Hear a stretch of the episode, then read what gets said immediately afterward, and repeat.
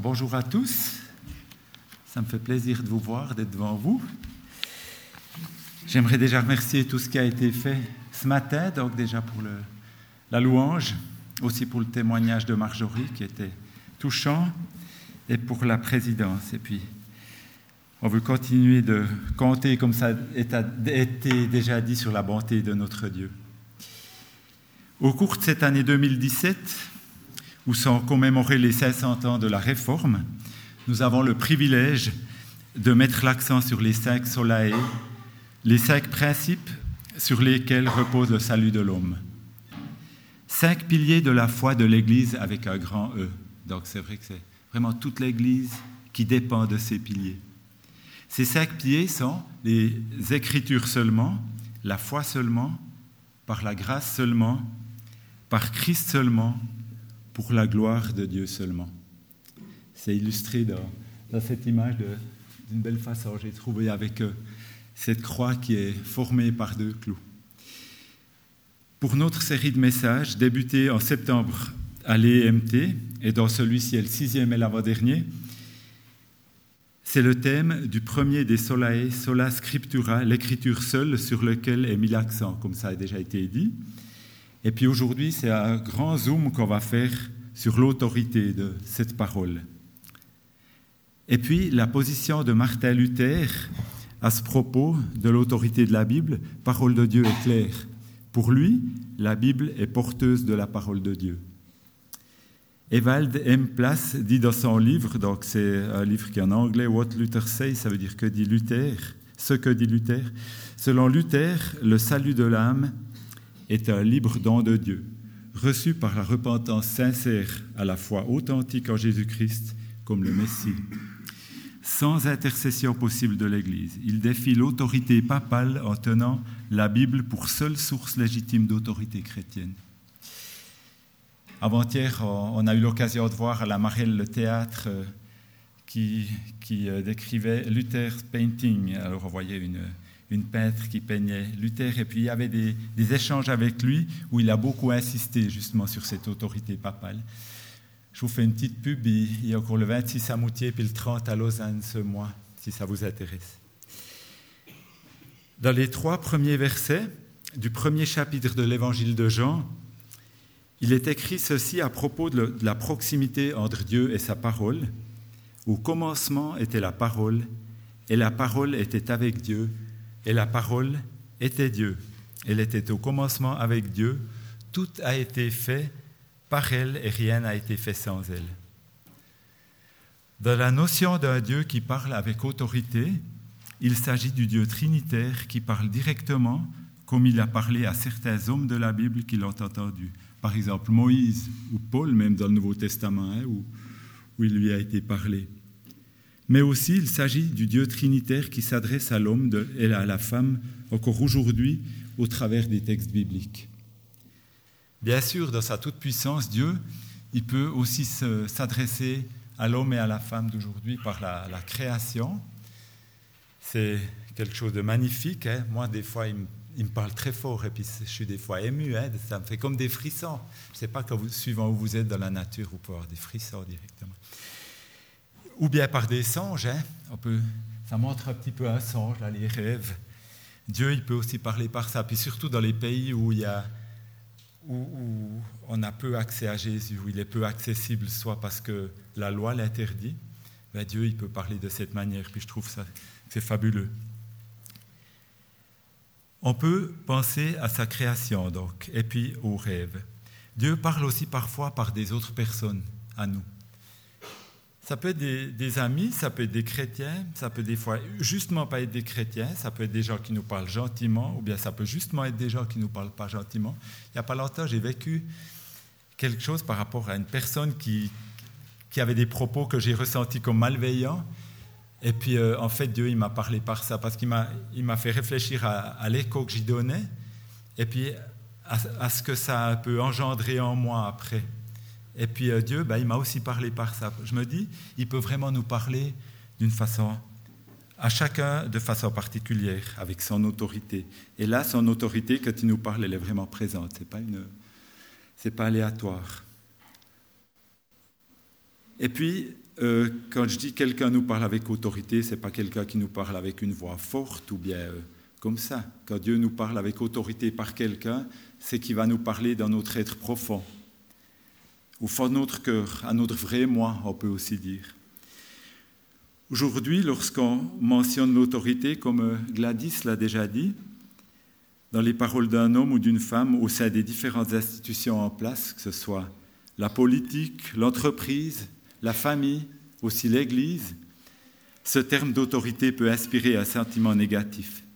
Et cela à juste titre, car depuis la chute, le terme d'autorité, il a été biaisé, pas seulement du fait d'être mal utilisé, mais mal accompagné aussi, ou pas accompagné d'une précieuse partenaire nommée bonté. De cette bonté, on en a déjà parlé.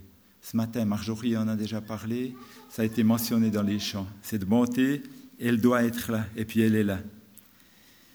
Au travers des observations et constatations que je fais aujourd'hui, jusqu'à ce jour, jusqu'à où j'en suis dans ma vie, il y a une constatation qui devient progressivement une conviction pour moi, c'est qu'une parole d'autorité dénuée de bonté n'est pas assimilable, comme une parole d'autorité le serait en étant accompagnée de la bonté. Le pédopsychiatre contemporain français, français Marcel Ruffo a répondu ceci lorsqu'on lui a demandé quelle définition il donnerait à l'autorité. Il a dit C'est assez simple, c'est savoir dire non pour que l'enfant comprenne qu'un jour il pourra dire oui. Un acte d'autorité est aussi un acte d'amour, une porte ouverte dans le futur sur une grande liberté. Si on dit toujours oui à un enfant, il ne comprendra jamais, qu'il faut se soumettre parfois à la directive, au désir et à l'ordre de l'autre. Je voulais mettre l'attention sur ce fait qu'un acte d'autorité est aussi un acte de bonté dans cette citation. La, parole d'autorité de Dieu, elle, est invariablement et fidèlement accompagnée de bonté. Je vais maintenant parler, avant de parler du Dieu trinitaire qui parle avec autorité à l'homme dans le désir de le rencontrer, j'aimerais parler déjà de ce Dieu trinitaire qui parle avec autorité aux éléments naturels et au monde invisible. La première parole de Dieu que l'on voit dans la Genèse, ben, elle est vite là, déjà au troisième verset de, de Genèse 1, c'est écrit que la lumière soit, et la lumière fut. Il s'agit là d'une parole d'autorité qui, de rien, fait quelque chose, une parole d'autorité créatrice de la part de Dieu. Cette parole obtient une réponse puisque la lumière fut. Ce qui est merveilleux, c'est qu'au commencement, Dieu ne se limite pas à une parole d'autorité, mais déjà là, je perçois qu'elle est accompagnée de sa bonté. En quoi vous allez dire? On pourrait en effet imaginer un Dieu qui crée la lumière par sa parole d'autorité et qui passe directement à l'étape suivante.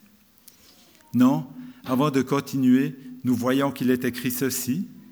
Dieu vit que la lumière était bonne. Dans la traduction de la Shuraki, c'est écrit Elohim voit la lumière. Quel bien Je vois en cela un Dieu qui met son autorité en lien avec sa bonté. Ce Dieu qui est un n'est pas qu'autorité. À ce stade de la création déjà pointe la bonté de ce Dieu d'amour. Et c'est une fois que Dieu voit que la lumière est bonne qu'il continue son chemin de la création.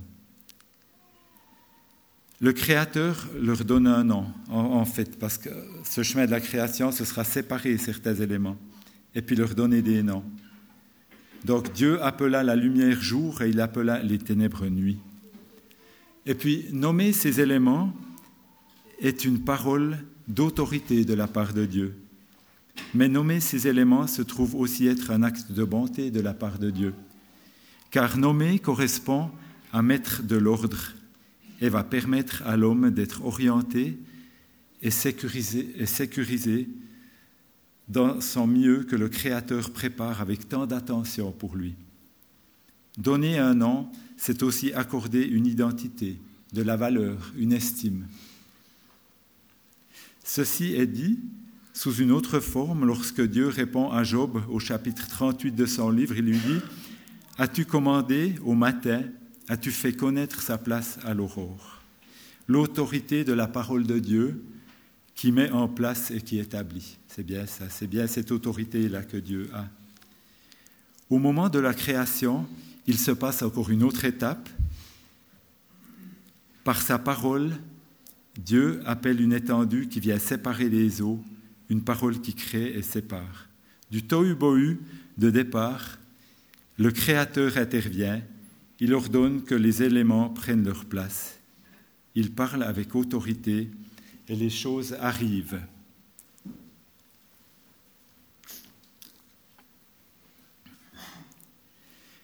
Au travers de cette parole, de cet ordre, la bonté de Dieu est perceptible, une fois encore. Sans ce geste, on ne peut pas concevoir un instant que l'homme puisse vivre et évoluer dans son milieu. Encore une fois, j'aimerais faire référence à ce que Dieu a déclaré à Job, faisant allusion à sa parole d'autorité aux forces de la nature. Dans Job 38, 8 à 11, il dit Qui a fermé la mer avec les portes quand elle s'élança et sortit du sein maternel? Quand je fis de la nuée son vêtement et de l'obscurité ses langes, quand je lui fixai mes prescriptions et que je lui mis des verrous et des portes, quand je dis tu viendras jusqu'ici, tu n'iras pas au-delà. Ici s'arrêtera l'orgueil de tes flots. Et cette autorité, en s'adressant ainsi aux éléments naturels, Dieu l'a exercée afin de préparer un endroit approprié pour y accueillir l'homme. Dans le Nouveau Testament, on voit Jésus aussi qui parle avec autorité à la création. À ses paroles, cette création est entièrement soumise. Dans Marc 4, 38 à 39, il est écrit concernant Jésus qui dormait à la poupe sur le coussin, c'est écrit ça, ils le réveillèrent et lui dirent, Maître, tu ne te soucies pas de ce que nous périssions? Il se réveilla, menaça le vent et dit à la mer, Silence, tais-toi. Le vent cessa et un grand calme se fit. Et dans Matthieu 21, 19, qu'ayant faim, il vit un figuier sur le chemin et s'en approcha, mais il n'y trouva que des feuilles et il dit Qu'aucun fruit ne naisse jamais plus de toi. Et à l'instant, le figuier sécha. Mais Jésus parle aussi avec autorité au monde invisible. Cette autorité de Jésus sur les éléments naturels, tant que sur le, monde invisible, est appelée rappelée dans Colossiens 1,16. Là, c'est écrit car en lui tout a été créé sur la terre et sous la terre, ce qui est visible, ce qui est invisible, trône, souveraineté, principauté, pouvoir, tout est créé par lui et pour lui. Aussi un texte le Nouveau Testament dépeint parfaitement ce Jésus parlant avec autorité au monde.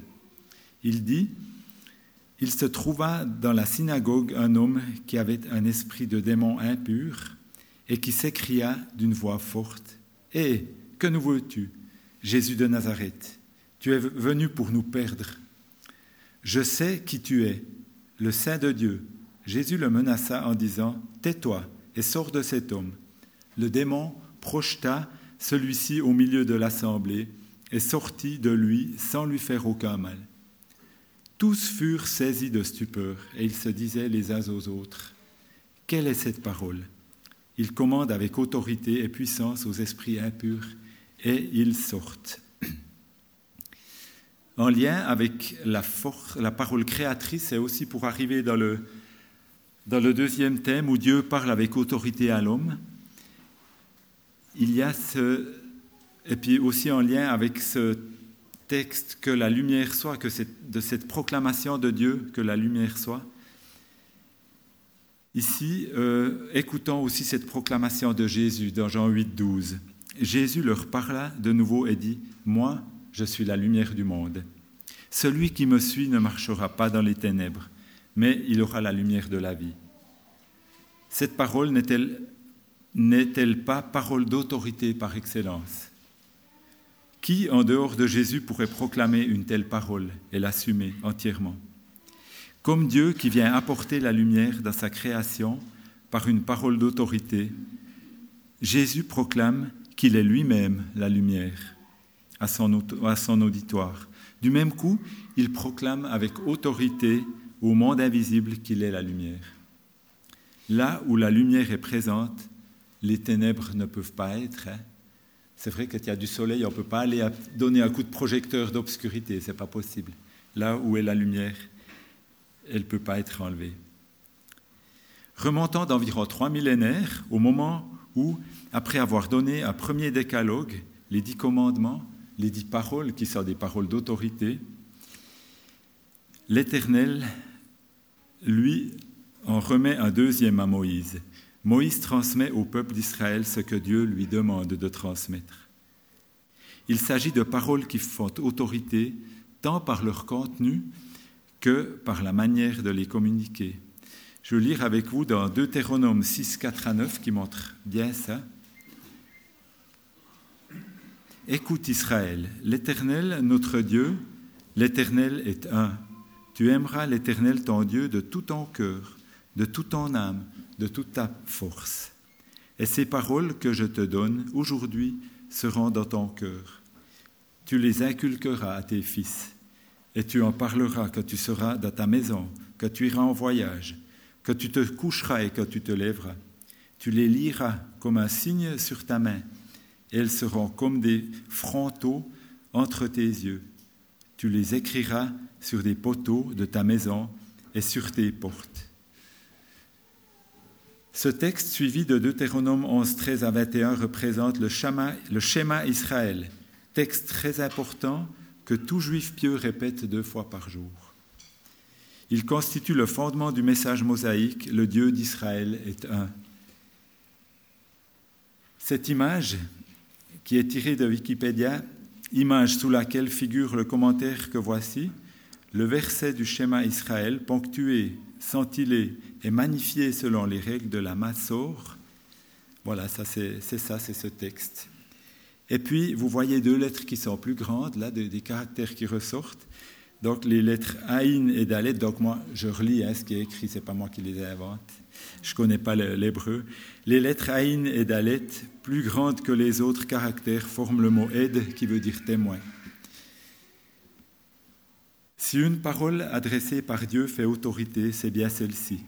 Et puis Jésus, il rappelle cette parole dans Marc 12, 30 après, en disant qu'il n'y a pas d'autre commandement plus grand que ceux-là. Tu aimeras l'Éternel, ton Dieu. Mais est-ce qu'il va de soi que les paroles soient tellement intégrables par l'homme? L'homme, est-ce qu'il est fait pour intégrer toutes ces paroles si facilement? Alors, dans l'histoire et puis aussi dans, la Bible, on a vu qu'il y a souvent eu des conflits entre la parole et l'image. Dans Exode 32a, c'est écrit ceci. Le peuple vit que Moïse tardait à descendre de la montagne. Alors le peuple s'assembla autour d'Aaron et lui dit, Lève-toi, fais-nous des dieux qui marchent devant nous, car ce Moïse, cet homme qui nous a fait monter du pays d'Égypte, nous ne savons pas ce qui est arrivé pour lui. Donc Dieu, il donne ses paroles, mais il y a ces images qui sont des, obstacles des fois pour le peuple. Les idoles, on peut les voir, mais elles ne parlent pas. On peut en faire sa chose. Jacques Ellul, professeur d'histoire du droit sociologue et théologien protestant français, qui a vécu dans, le XXe siècle, dit ceci Nous vivons la plus grande mutation dans l'histoire de l'humanité depuis l'âge de pierre, celui où l'image est en train d'envahir toute notre vie, tout, tout notre espace et tout notre temps. La parole est un lien profond avec la foi. Dans Romains 10, 16 à 17, il est écrit Mais tous n'ont pas obéi à la bonne nouvelle. Aussi, Esaïe dit-il Seigneur, qui a cru à ce que nous avons fait entendre? Ainsi la foi vient de ce qu'on entend et ce qu'on entend vient de la parole du Christ. Écoute de la parole de Dieu et parole d'autorité vont de pair. Je pense à l'épisode de Moïse à Mériba, dans Nombre 20, où Dieu lui dit de parler au rocher. Donc, il dit une parole d'autorité à, Moïse, et puis euh, on voit après que l'eau... Euh, en fait, il n'a pas suivi tout à fait ce plan, Moïse. Et puis, euh, ben, Dieu, il a fait avec. Mais il n'a pas écouté vraiment. Et puis, dans Ésaïe 54, Ésaïe chapitre 54 à 5, ça dépeint le serviteur de l'Éternel, qui n'est autre que Jésus-Christ dans sa manière de parler avec autorité, tout en étant à l'écoute. Là aussi, la parole et l'écoute sont vraiment en lien. Et puis c'est dit ceci, le Seigneur l'Éternel m'a donné le langage des disciples pour que je sache soutenir par la parole celui qui est fatigué. Il éveille chaque matin, il éveille mon oreille pour que j'écoute à la manière des disciples. Le Seigneur l'Éternel m'a ouvert l'oreille et moi, je ne me suis pas rebellé, je ne me suis pas retiré en arrière. Soutenir par la parole celui qui est fatigué, n'est-ce pas une parole d'autorité? Et puis c'est ma, conclusion, ça, qui va déboucher sur deux questions. Dans quelle mesure suis-je sensible et conscient au fait que les paroles d'autorité du Dieu trinitaire sont accompagnées de sa bonté, invariablement, ou plus encore portées par sa bonté. Et puis la deuxième question que j'aimerais poser ce matin pour nous, ces paroles d'autorité qui parcourent la Bible, paroles de Dieu, comment puis-je à mon tour me les approprier pour pouvoir être une bénédiction au travers de mes paroles auprès de mon prochain? Que Dieu continue de, travailler en nous sa parole et que nous puissions la transmettre, cette parole d'autorité de sa part. Amen.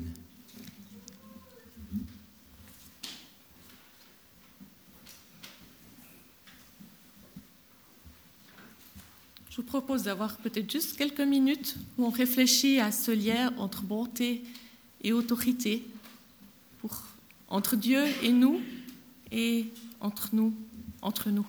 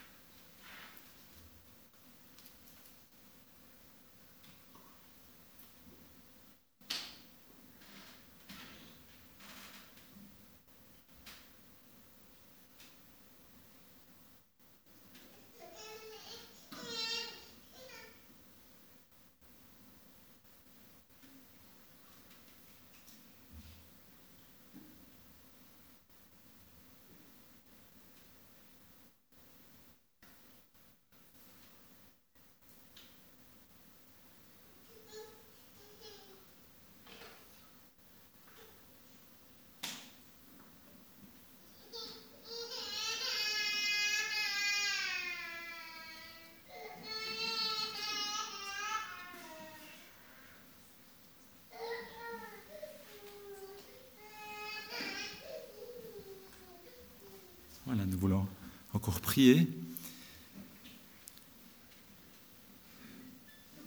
Oui Seigneur, merci parce que tu as envoyé ton Fils sur cette terre, Jésus, et Jésus qui avait toute autorité, il a aussi été caractérisé par l'amour qu'il avait. Il est venu pour servir. Merci pour cet exemple d'autorité que tu nous donnes en Jésus. Merci pour cette autorité que chacun de nous, je crois, aussi aspire à suivre et nous voulons oui, te demander de pouvoir être toujours davantage, par ton Saint-Esprit, habité de cette manière de toi. Amen.